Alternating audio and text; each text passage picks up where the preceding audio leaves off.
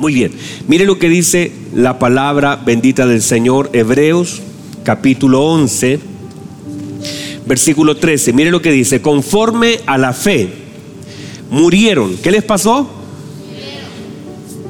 Yo pensé que la fe solo para vivir, pero dice que la fe también, por la fe ellos murieron. Gracias Cladita y gracias Jorgito, gracias por estar acá también. Gracias. Qué hermoso ver a Jorgito, ¿cierto? Tocando un teclado, después que lo vemos siempre predicar, enseñar en las clases y también, ¿cierto? Que pueda tocar. Uno se siente honrado con esa gente que no solamente estamos en un púlpito, sino podemos servir en cualquier lugar donde el Señor nos abre una puerta. Conforme a la fe murieron todos. ¿Cuántos murieron? Todos. Todos estos sin haber recibido lo prometido, sino mirándolo de lejos y creyéndolo y saludándolo y confesando que eran extranjeros y peregrinos sobre la tierra. Porque los que dicen esto claramente dan a entender que buscan una patria. ¿Que buscan? Una patria. Pues si hubiesen estado pensando en aquella de donde salieron, ciertamente tenían tiempo de volver, pero anhelaban una mejor, que esto es celestial. Por lo cual Dios no se avergüenza de llamarse Dios de ellos, porque les ha preparado una ciudad. Versículo 17, mira lo que dice, por la fe Abraham, cuando fue probado, ofreció ¿Qué hizo Abraham? Ofreció, dice, ofreció. ¿A quién ofreció? A Isaac. Y el que había recibido las promesas ofrecía su unigénito, habiéndole dicho, en Isaac te será llamada descendencia. Versículo 19. Pensando que Dios es poderoso. ¿Qué pensaba él? ¿Que Dios cómo era? Él pensaba, ¿cierto?, que Dios es poderoso para levantar aún de entre los muertos, de donde en sentido figurado también le volvió a recibir. Muy bien, tomen asiento por favor mis hermanos. Hace unos días atrás comenzamos a hablar parte de este pasaje y una de las cosas que comenzamos a hablar es que la fe en sí, la fe en sí no es recibir lo que quiero, sino me conecta con aquello que Dios quiere, pueda hacer y espera también que yo pueda recibir. O sea, finalmente la fe es una llave que me accede a lo que Dios me quiere entregar. Eso es la fe. La fe no es, a veces siempre asociamos a la fe en recibir, pero muy pocas veces asociamos la fe con el dar. Y de hecho la, la escritura, cuando habla el libro de Hebreos, habla de, de la gente que dio mucho más que la gente que recibió. Entonces debemos aprender que la fe es mucho más. La fe me accede a lo que Dios quiere hacer y que no podemos muchas cosas recibir ni hacer lo que Dios quiere hacer sin fe, porque hay algunos elementos que van de la mano con la fe que lo vamos a ver. Entonces, la clave de la vida es la fe. No se puede caminar sin ella aplica en todas las vidas del hombre y note por favor que la fe no funciona, no puede funcionar sola. La fe no tiene sustitutos. De hecho, la excusa nunca reemplazará la fe. Nunca una excusa, por más que sea buena. ¿Sabe lo que dice la gente? Es que Dios sabe. ¿Ha escuchado eso alguna vez? No, es que Dios sabe. Claro que sabe. Pero ese, eso, decir eso no reemplaza porque mi excusa no agrada al Señor. Las excusas no agradan al Señor, solo la fe lo complace. Entonces cuando nosotros nos llenamos de excusas por las cosas que no hacemos, por las cosas que no obedecemos, por la forma en cómo actuamos, nosotros no estamos agradando al Señor, sino muchas veces lo estamos deshonrando. Lo que agrada al Señor no es una excusa, no es que cuando la doy el asunto se resolvió. Yo puedo dar una excusa, Como le decía el otro día a mi hijo, veníamos de la feria y mi, hijo me dice, papá, ¿yo te puedo pedir algunas cosas? Claro, hijo, yo soy su papá, le dije. Usted me puede pedir todo lo que quiera. Me, me mirando. Me dijo, papá, ¿te puedo pedir todo? Claro. Usted me puede pedir absolutamente todo, porque yo soy su papá. Le dijo, oh, no sabía. Le dije, ahora, que usted me pida, no quiere decir que yo se lo vaya a dar, pero pídame, porque en medio de eso tal vez alguna de las cosas que me pide, sí se las quiero dar. Así que avance y me. Me dijo, pero eso no vale, papá. ¿Por qué? Porque la idea yo le dije a él que sí me puede pedir todo, que yo no me voy a enojar porque me pide, pero no porque me pida, yo se lo voy a dar. Pero si él de pronto me dijera, papá, mira, cómprame un, kilo de manzana, quiero comer manzana, yo sí se lo voy a dar. Ahora si él me dijera, cómprame 20 doritos, como a veces me pide, yo voy a decir, no, no se los voy a dar, uno. Entonces, no tiene solo que ver con el hecho de que pidamos, sino que también entender que el Señor nos da de acuerdo a lo que Él ha decidido en su voluntad darnos y accedernos. Mire por favor los elementos. Dijimos que la honra, perdón, que la, la fe es irreemplazable. Pero sí la fe conecta con algunos, algunos, algunos elementos que, no que, que la nutren que están conectados, que llamamos nosotros son complementarios de la fe. Por ejemplo, cuatro elementos importantísimos de la fe, la honra. Hablamos que la honra es un elemento complementario de la fe. ¿Por qué? Porque la honra justamente posiciona al Señor en el lugar correcto. Aquel hombre dijo, yo no soy digno que entres bajo mi techo, pero di la palabra, lo que estaba diciendo, tengo fe, y la fe me hace saber quién es usted y quién soy yo, la honra. La Biblia dice que con temor Noé preparó el arca. ¿Con qué? Con honra. No dice con martillo, no dice con clavo, con habilidad, dice con temor. Esa palabra es honra. Con la honra preparó. Entonces honra es un elemento complementario de la fe. Número dos, el amor. El apóstol Pablo dice, yo podría tener toda la fe de tal modo que trasladar a todos los montes, pero si no tengo amor no sirve de nada. ¿Y para qué? ¿Y para qué vamos a tener una fe que nos sirve? Entonces dice que si tengo amor, la fe sirve. Sin amor, la fe no sirve. Por lo tanto, es un complementario también. La obediencia. ¿Qué sentido tendría yo decir que tengo fe y no soy obediente a la palabra? No funciona. La, la, Biblia está llena de personas que tuvieron fe, pero fueron obedientes. Normalmente la fe, el, el interruptor de la fe es la obediencia. Entonces, fe y obediencia, siempre ustedes lo van a ver de la mano. Entonces dijimos honra, dijimos amor, dijimos obediencia y número cuatro, Santiago lo habla con claridad, obras. Las obras de la fe. Pero cuando hablamos de obras, no necesariamente decir eh, vamos a pedir y vamos a mostrar lo que pedimos, todo lo contrario, lo que hacemos. Por ejemplo, podemos ir a visitar un enfermo y no podemos hablar de la fe cuando él sanó, sino que cuando fuimos. El hecho de visitar a alguien en una cárcel, el hecho de, eh, o sea, yo puedo manifestar mi fe moviendo un monte, pero también dando un pan, también regalando un par de zapatos, también abrazando a alguien o sea, la fe no es solamente la expresión de las cosas sobrenaturales, sino la expresión de cualquier cosa a través de la obra, un plato de comida, un pancito, un abrazo, una sonrisa.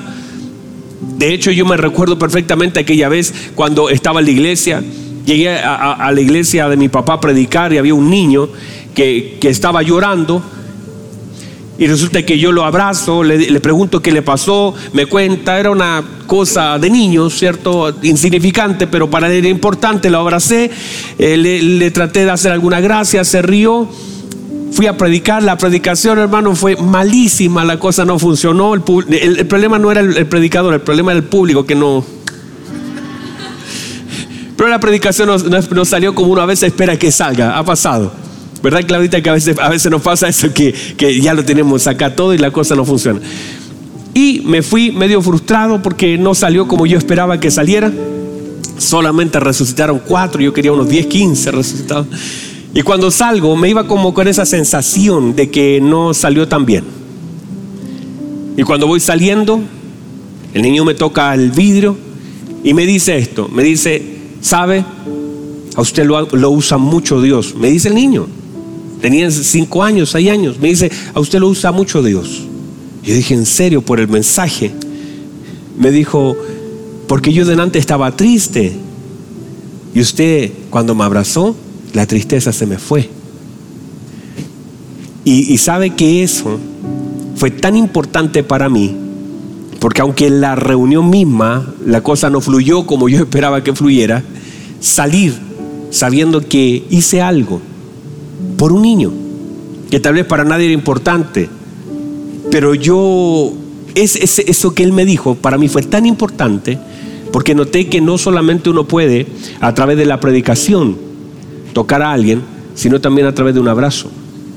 Que también los niños son importantes para Dios. Son muy importantes para Dios. Los discípulos trataron de decirle, eh, que, que los niños no vinieran tanto. Él dijo, no, no, no, se los impidan. Porque de los tales es el reino de los cielos. Qué hermoso. Muy bien, entonces, ¿hasta ahí estamos bien? Bien, ese mi hermoso público.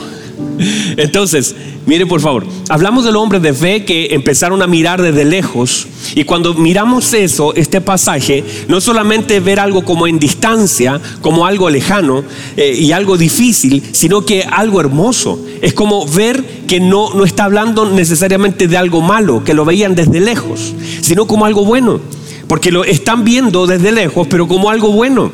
Porque Abraham dice que lo vio, Juan 8 dice que Abraham vio el día del Señor y eso fue 2166 años antes, miró y vio el día del Señor. O sea, mire la, la, capacidad de la fe. Te hace ver no solo en distancia, sino en tiempo. Abraham dice que vio el día del Señor y ¿qué le pasó? Se gozó. Qué hermoso es poder ver por la fe algunas cosas que requieren tiempo. Abraham ya ni los huesos estaban, pero él pudo ver algo. Así también nosotros en tiempo, uno se puede gozar si mira con los ojos de la fe. En tiempo, yo puedo ver a mis hijos, ¿cómo los veo? Adorando al Señor. ¿Cómo veo a mis nietos si el Señor no viene antes? Adorando al Señor. Levantando una generación que sirva al Señor, los hijos de mis hermanos que hemos dedicado en este lugar, los próximos años, los próximos 50 años, los podemos gozar por aquello que vamos, si Dios nos permite a ver. Entonces, mire lo que dice la escritura, versículo 13, dice, conforme a la fe todos murieron sin haber recibido lo prometido, sino mirándolo de lejos y creyéndolo y saludándolo y confesando que eran extranjeros y peregrinos sobre la tierra. Note por favor, la fe de estos hombres, de Abel, de Enoch, de Abraham, de Noé, de Sara, no los eximió de la muerte y, entendemos que la muerte es simplemente el fin de lo temporal, pero el principio de lo eterno. Eso es, es la muerte. La, fe la muerte no es más que eso, que es el fin de nuestra vida temporal y el inicio de nuestra vida eterna. Y cuando uno lo entiende así, ya no es como la muerte lo más complejo, sino que simplemente una puerta por donde todos nosotros tendremos que pasar. Algunos antes, otros después, pero todos tendremos que en algún momento pasar. Entonces hablamos acerca de esto, que justamente el desconocimiento de la vida y de la, de la muerte nos hace vulnerable, porque en toda área donde haya desconocimiento seremos vulnerables. Entre más conocimiento tengamos, conocimiento y entendimiento y discernimiento, más claros seremos, más preparados estaremos. Ignoráis, dijo el Señor, erráis. ¿Por qué me equivoco? Porque ignoro las escrituras y el poder de Dios. Entonces la ignorancia, el no saber, el desconocimiento me vuelve vulnerable. ¿Sí me explico? Dígame amén. Entonces, Dice la escritura entonces que ellos confesaban, que confesaban? Que eran extranjeros. Y mire lo, lo, importante que así cerramos y con esto ya entramos. Muy largo todo, ¿verdad? Lo importante dijimos que no era dónde estábamos, sino de quién éramos. Lo importante no es dónde estoy, sino lo importante de quién soy. El Salmo 23 lo dice así, parte diciendo de quién es. Jehová es mi pastor. Y luego habla de los perseguidores, habla de los angustiadores, habla de los valles de sombra, habla de los, valles de muerte, pero dice, Jehová mi pastor. Y ese asunto resuelve todo. Saber de quién soy. Por eso cuando vemos eh, el libro de Hechos, Lucas se enfoca en la tormenta y dice, habíamos esperado, eh, habíamos perdido toda esperanza de salvarnos. Él se enfocaba en dónde estaba, en la tormenta. Pero Pablo se enfoca en de quién era. Lucas dice, perdimos toda la esperanza de salvarnos. ¿Por qué? Porque no vimos estrellas, no vimos sol, no vimos luna, no veíamos nada. Y perdimos la esperanza de salvarnos. Porque él estaba enfocado en donde él estaba, en una gran tormenta. Pero versículo más abajo, Pablo dice, del Dios de quien soy y a quien sirvo. Pablo estaba enfocado, enfocado en quién era, en de quién era. Y Lucas estaba enfocado en dónde estaba. Y cuando Lucas se enfoca en dónde está, pierde la esperanza. Pero cuando Pablo revela de quién es, tiene confianza. Entonces, en la medida que nosotros entendamos de quién somos, dónde estamos, se vuelve irrelevante. Uno puede estar en cualquier lugar, y cuando digo cualquier lugar, no digo Santiago Centro, no digo Las Condes, no digo Providencia o la gran comuna de San Miguel, sino que digo que a veces uno puede estar en crisis, ahora uno puede estar en una enfermedad, ahora uno puede estar, puedo estar en algún momento difícil, pero no quiere, eso no va a determinar nada en mí si yo entiendo de quién soy.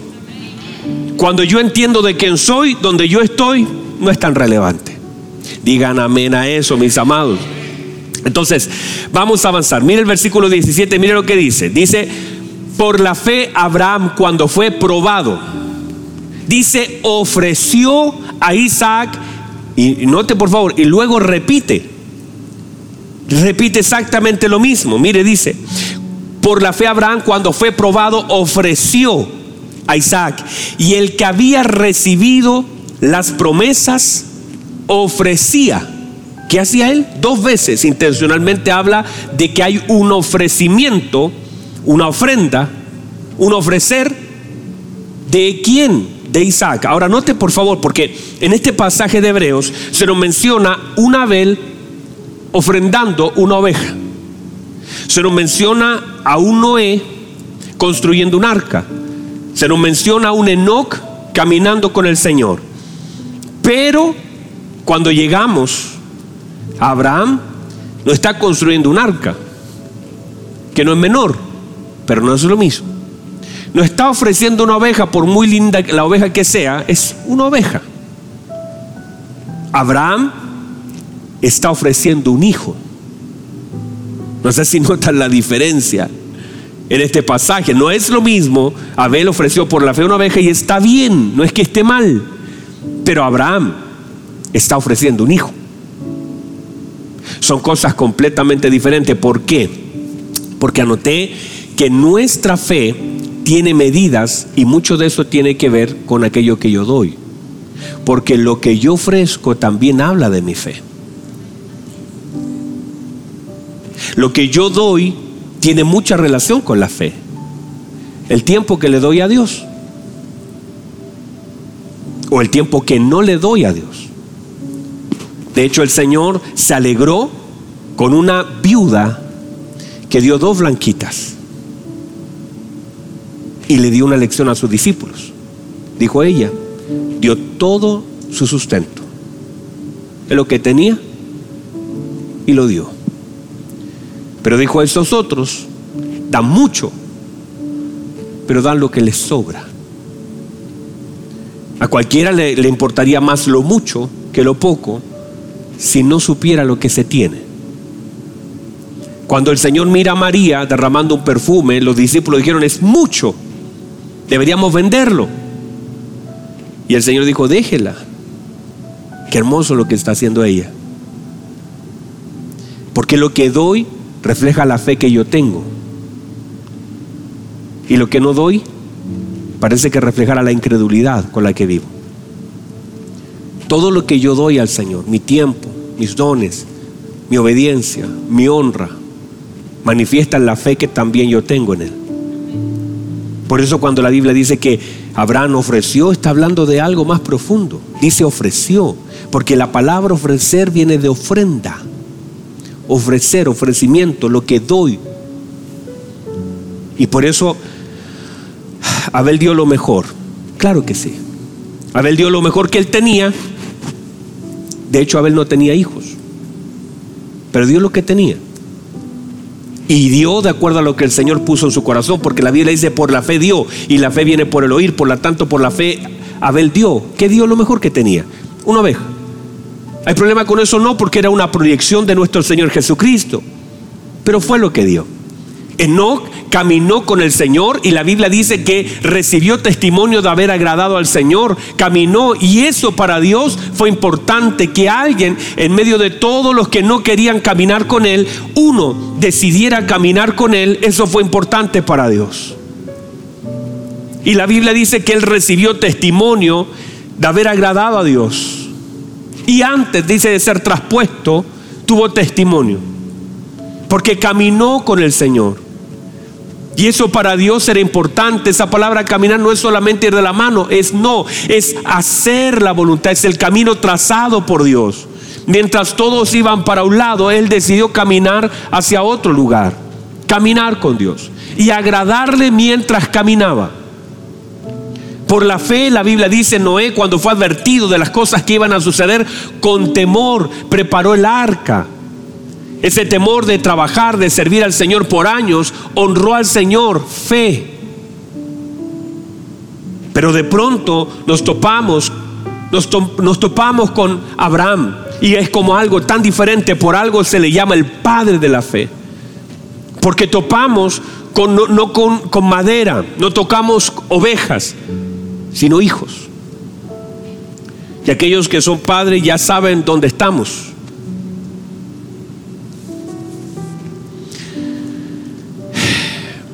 Note por favor, cuando Abraham está ofreciendo a Isaac, mire por favor, cuatro cosas importantes. Según la escritura, dice unigénito. Usted va a decir, pero está Ismael, unigénito. No se habla de Ismael. Cuando el Señor le pide a Abraham su hijo, le dice, dame a tu único hijo. Y acá otra vez habla de unigénito. Porque lo que nace en desobediencia no cuenta para Dios. Dame a tu hijo unigénito, al que tú amas. Mire por favor. Por lo tanto está pidiendo, está ofreciendo, mire, no lo mucho que tiene. Si tiene 20, dice, bueno, si doy uno me quedo con 19. Si tengo 100, de hecho antes las familias eran muy numerosas. El otro día estábamos con mi hijo, mi mamá y estábamos hablando ahí ese tema. Y, mi hijo hace la pregunta cuántos hermanos. Mi, mamá eran como 16 hermanos, mi papá como 14 hermanos, o sea, una familia muy grandotas. Ahora nosotros con uno estamos todo complicado. Digan amén, por favor. Con dos ya no sabemos qué hacer, pensamos que es una multitud. Claudita tiene más fe, va con tres. Ahí cerró, ¿verdad? Pero mire lo que pasa con Abraham. Es el único y entregar lo único que uno tiene es muy distinto. Entregar parte de lo que tengo. No hay más. Es lo que tengo. No solamente eso, único.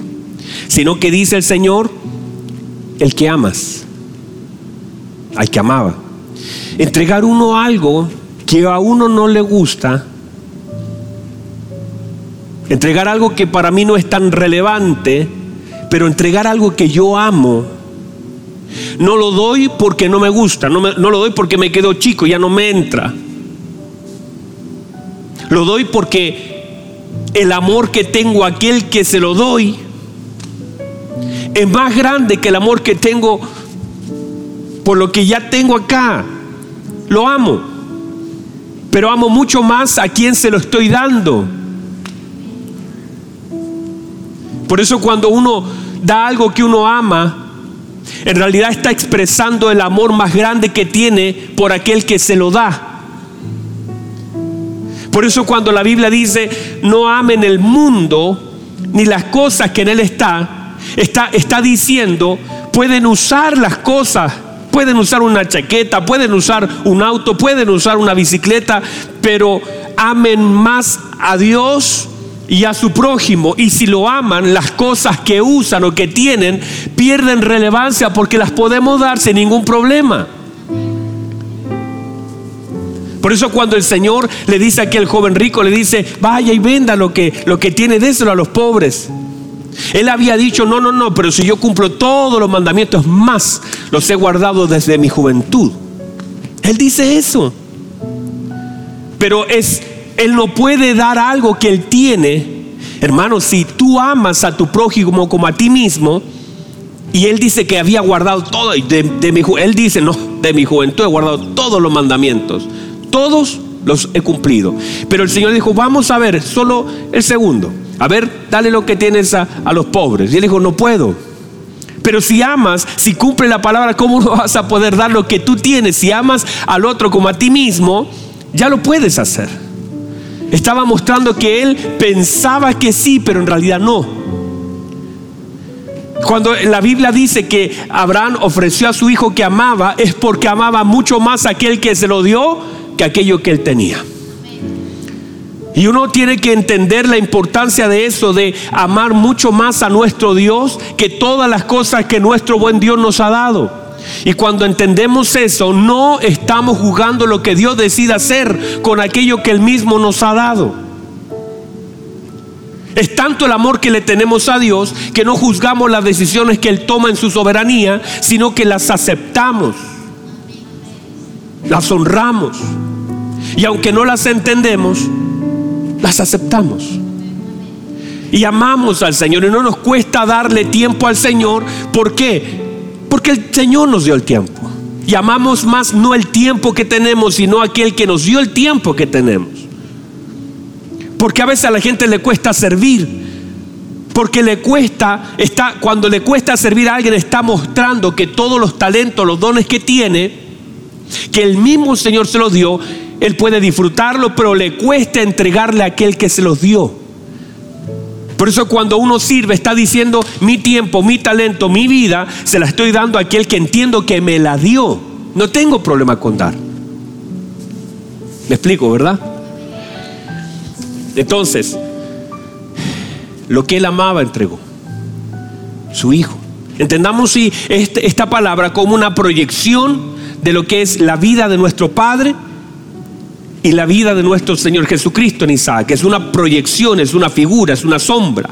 Pero sin embargo, para que lo sea tenía que darse de esta forma. Unigénito, mucho amor. De hecho, de tal manera amó Dios al mundo. ¿Qué dio? Su único hijo. Un amor profundo por su único hijo. Pero lo dio por otro hijo que también amaba mucho. Así como el Padre ama a nuestro Señor Jesucristo, así también es el amor del Padre hacia nosotros. Qué hermoso, hermanos. Sentirse amado por el Señor. ¿Qué más? Está entregando algo, dije que eran cuatro cosas, está entregando algo que él tanto esperó. Isaac, 25 años, no solamente desde la promesa hasta el cumplimiento son 25 años. Pero lo más seguro es que Abraham, desde que está con Sara y antes, ya estaba esperando a su hijo. Para en ese tiempo era una cosa importantísima. De hecho, cuando el Señor se le aparece a Abraham y le dice, Abraham, te bendeciré. Y él le dice, ¿qué me vas a dar si no tengo hijo? No quiero vacas, no quiero toros, quiero ganado, no quiero casas. Lo que no tengo es un hijo. Porque el enfoque de él era un hijo. Entonces cuando Abraham da, está dando lo que tanto esperó. Cuando uno espera tanto algo, cuando uno ha estado 25 años, donde te cambiaron la vida con una promesa, tuviste que cambiar el nombre por una promesa. Le construiste desde el momento que se le... Imagínense, una persona tan adinerada como Abraham, tan adinerada, era de los más ricos del mundo. Tan adinerada. El Señor le habla, le da una promesa. ¿Qué hace, uno cuando uno tiene ya una palabra? O cuando uno le, eh, uno le dice, la esposa, tengo un atraso. Uno va al médico, inmediatamente dice que está embarazado, construye y empieza a, mirar todo, ¿verdad? Le compra todas las cosas, una cunita, pinta la piececita, todas las cosas. Imagínense, Abraham 25 años juntando mamadera. El hombre tenía dinero, no era un problema para él, haciendo y mirando, entrando a la pieza tal vez de, de su hijo, diciendo, han pasado ya 20 años. Tengo todavía la cuna aquí. Tengo la ropita, hemos hecho baby shower, como 20 baby shower. Y todavía no llega nada. Pero estamos esperando. Y cada invierno, cada primavera, seguían esperando. Y de pronto, Sara comenzó a notar algo. Y cuando empieza a crecer en una anciana, eso era maravilloso. Y después nace. Lo que ellos esperaban con tanta ansia estaba ahí. Y entregar lo que uno esperó, uy, es muy difícil. Es muy complicado. Porque no estás entregando solo un hijo, entregaste años de espera, de oración, de esperanza. Eso era Isaac. Y no solamente eso, Isaac era un contenedor, era un cofre, era una caja fuerte, porque justamente lo dice aquí, dice, el que había recibido las promesas, en Isaac estaban las promesas. O sea, Isaac era una, una caja fuerte. En Isaac estaban todas las promesas. En Isaac. Dice que en él estaban las promesas. Por lo tanto, lo que está entregando es, tú me diste las promesas a mí y ahora yo te doy las promesas a ti. Todas las promesas están en Isaac. No estoy entregando solamente lo que amo. No estoy entregando solamente lo que esperé. No estoy entregando solamente lo único. Estoy también entregando todas las promesas que me hiciste en mi hijo. Eso es Isaac. No sé si notan ya que Isaac es, es otra cosa. Está entregando. Y la Biblia dice, por la fe ofreció. Ahora, ¿por qué? Note por favor. Miren lo que sucede. Dice que por la fe ofreció. ¿Por qué? Porque la fe no es ciega. La gente dice, tenemos que tener una fe ciega. No puede ser, porque la fe es seguir creyendo mirando de frente todas las cosas. Ver y creer. Estoy mirando y estoy creyendo. El Señor dijo, díganle a ese monte. No, no dijo, cierren los ojos y piensen que está ahí. Porque pareciera que es más fácil cerrar los ojos. Si usted ve a una persona que viene en silla de ruedas, es mejor cerrar los ojos y orar con los ojos cerrados.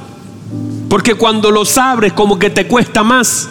Pero el Señor espera que nuestros sentidos sean trabajados para que viendo podamos seguir creyendo. Porque la fe opera también en lo que vemos. Así se ve la dimensión. Estoy mirando de frente a este muchacho que llegó drogado, llegó mal y lo estoy mirando de frente creyendo.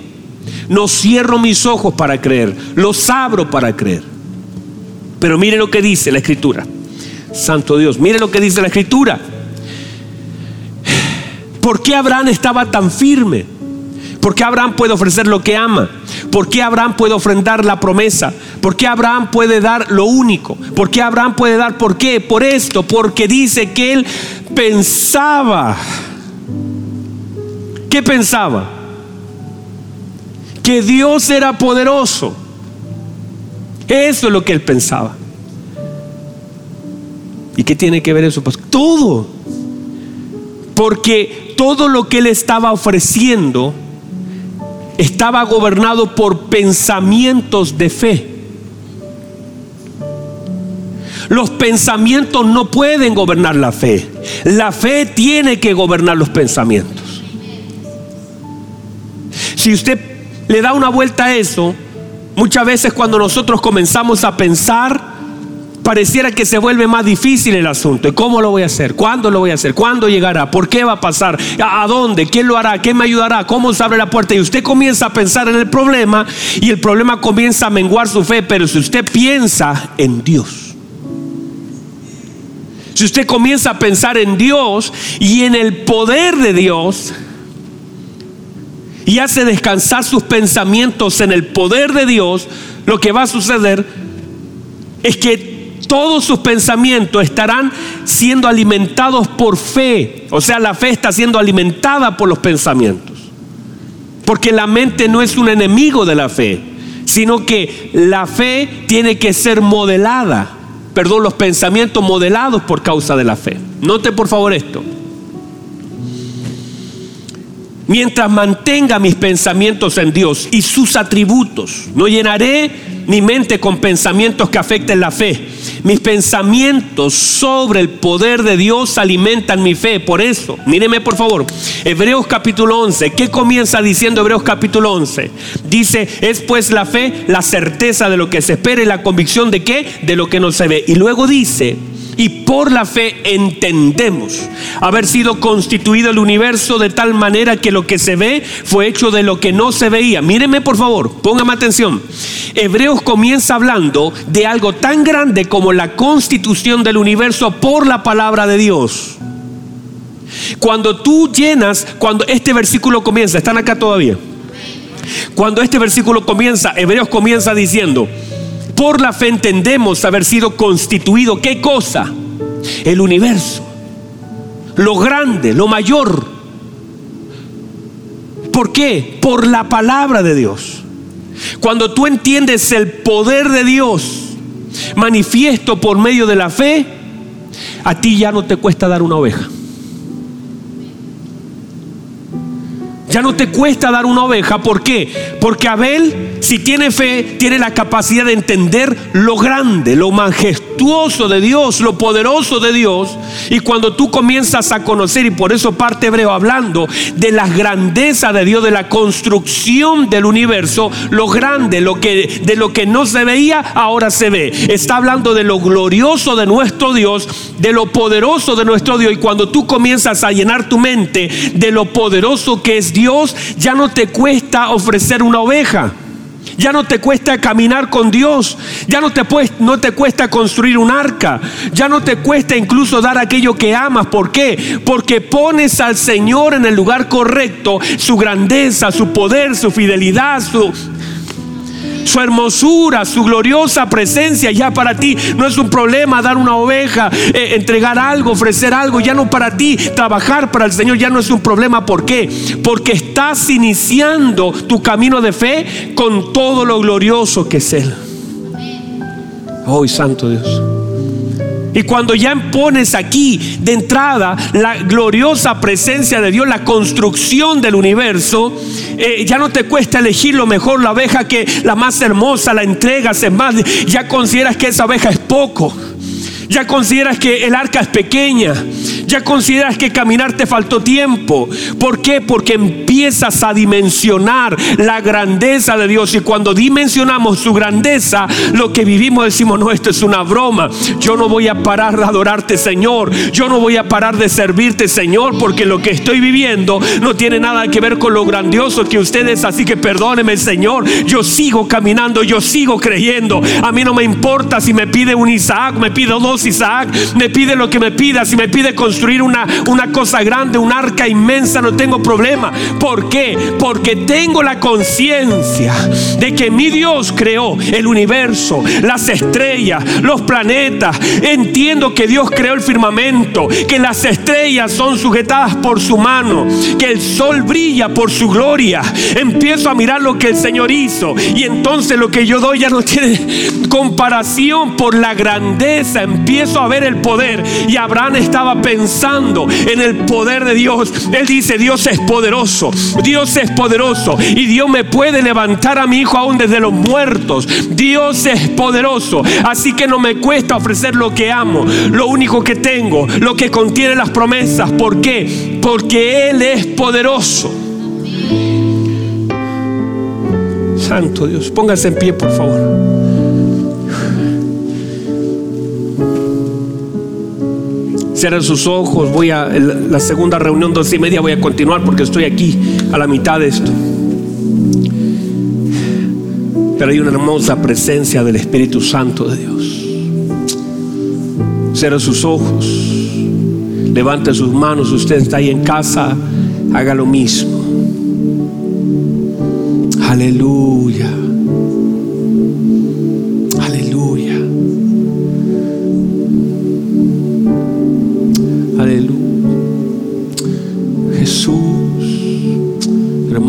Hermoso, hermoso. Aleluya. Y yo te puedo, te pregunto, ¿hay algo imposible para Dios?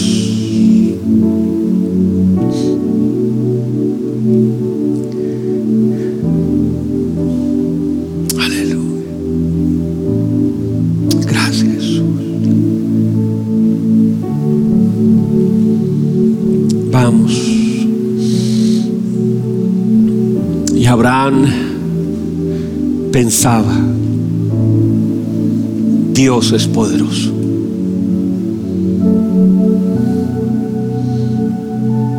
La pregunta es, ¿qué estás pensando tú? ¿Qué piensas tú de Dios? ¿Qué está gobernando tus pensamientos? ¿Por qué están dudando de Dios? ¿Por qué te cuesta tanto creer que Dios pueda hacer algo? ¿Por qué te cuesta creer lo que Dios ya ha dicho que hará? Has alimentado tus pensamientos con dudas y todo lo que entra en nuestra mente alimenta nuestra fe o la quebranta. Algunos están alimentando equivocadamente.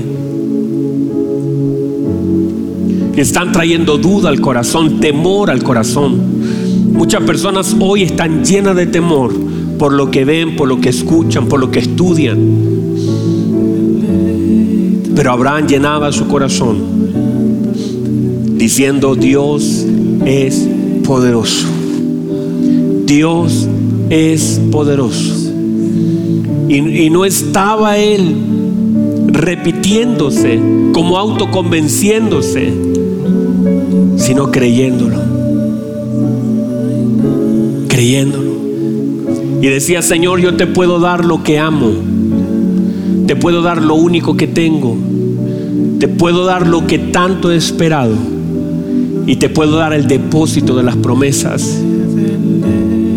Porque sé que usted es poderoso. Aún para levantar de entre los muertos a mi Isaac otra vez.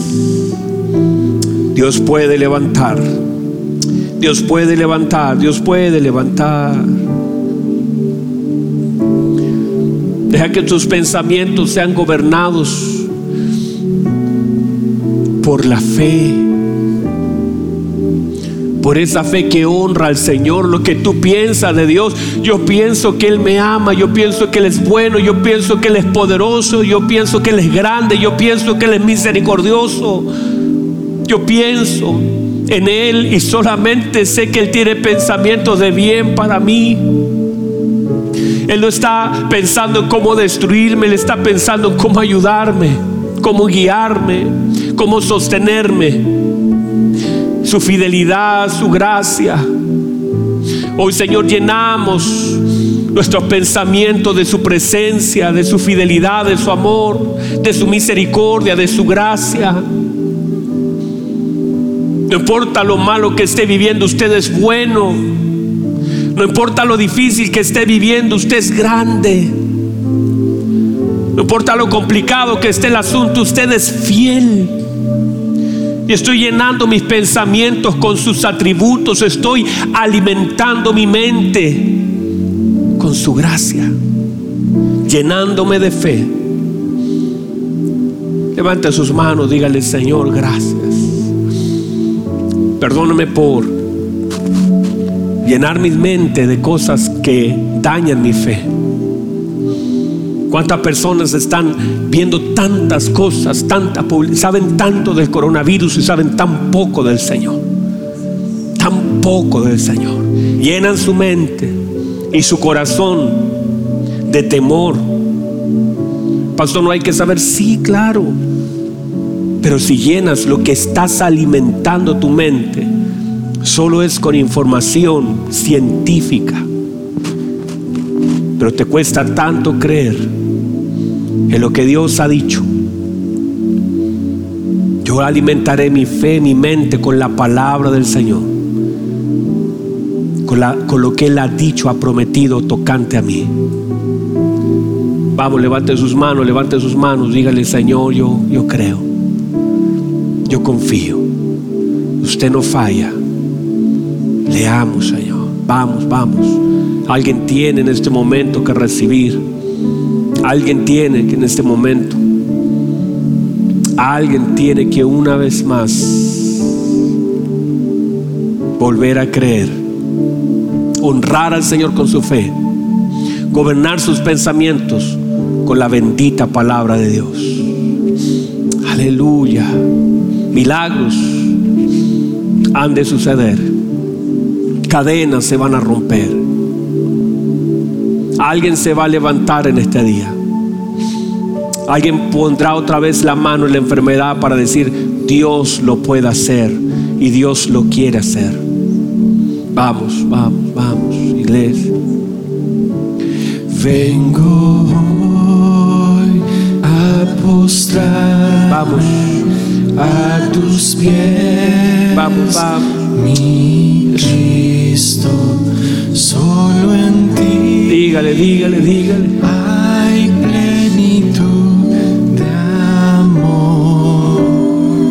Hay nada, no hay nadie.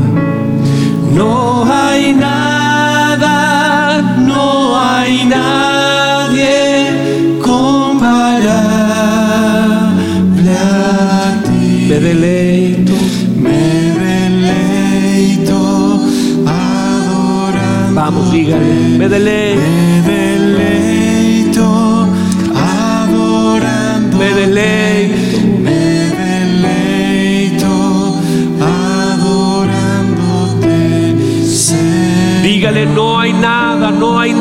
nadie comparable, Señor.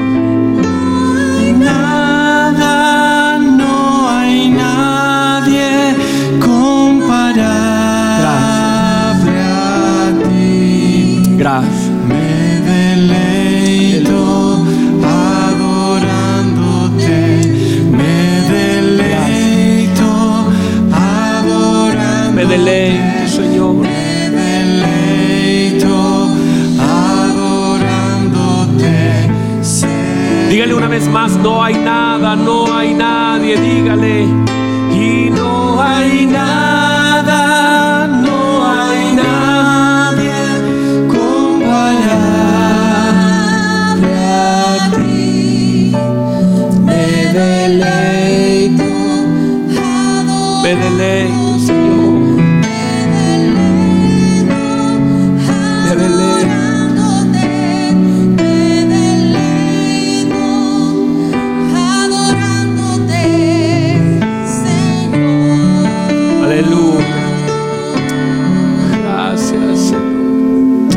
Señor.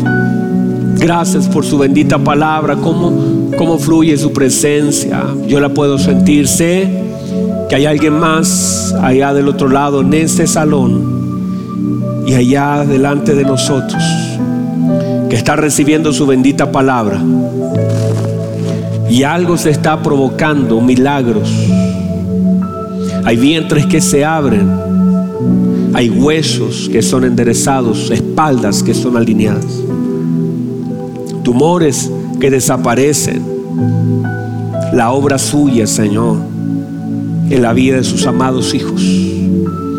El mismo poder que operó en Cristo también opera en nuestros cuerpos mortales hasta el día de nuestro Señor Jesucristo. Así lo creo. Levanta, Señor, al afligido. Libera, Señor, al cautivo. Señor, dale fuerza a aquel que ya no tiene. Acerca al que estaba lejos por amor, Señor. Gracias. Hermoso, hermoso Jesús. Aleluya.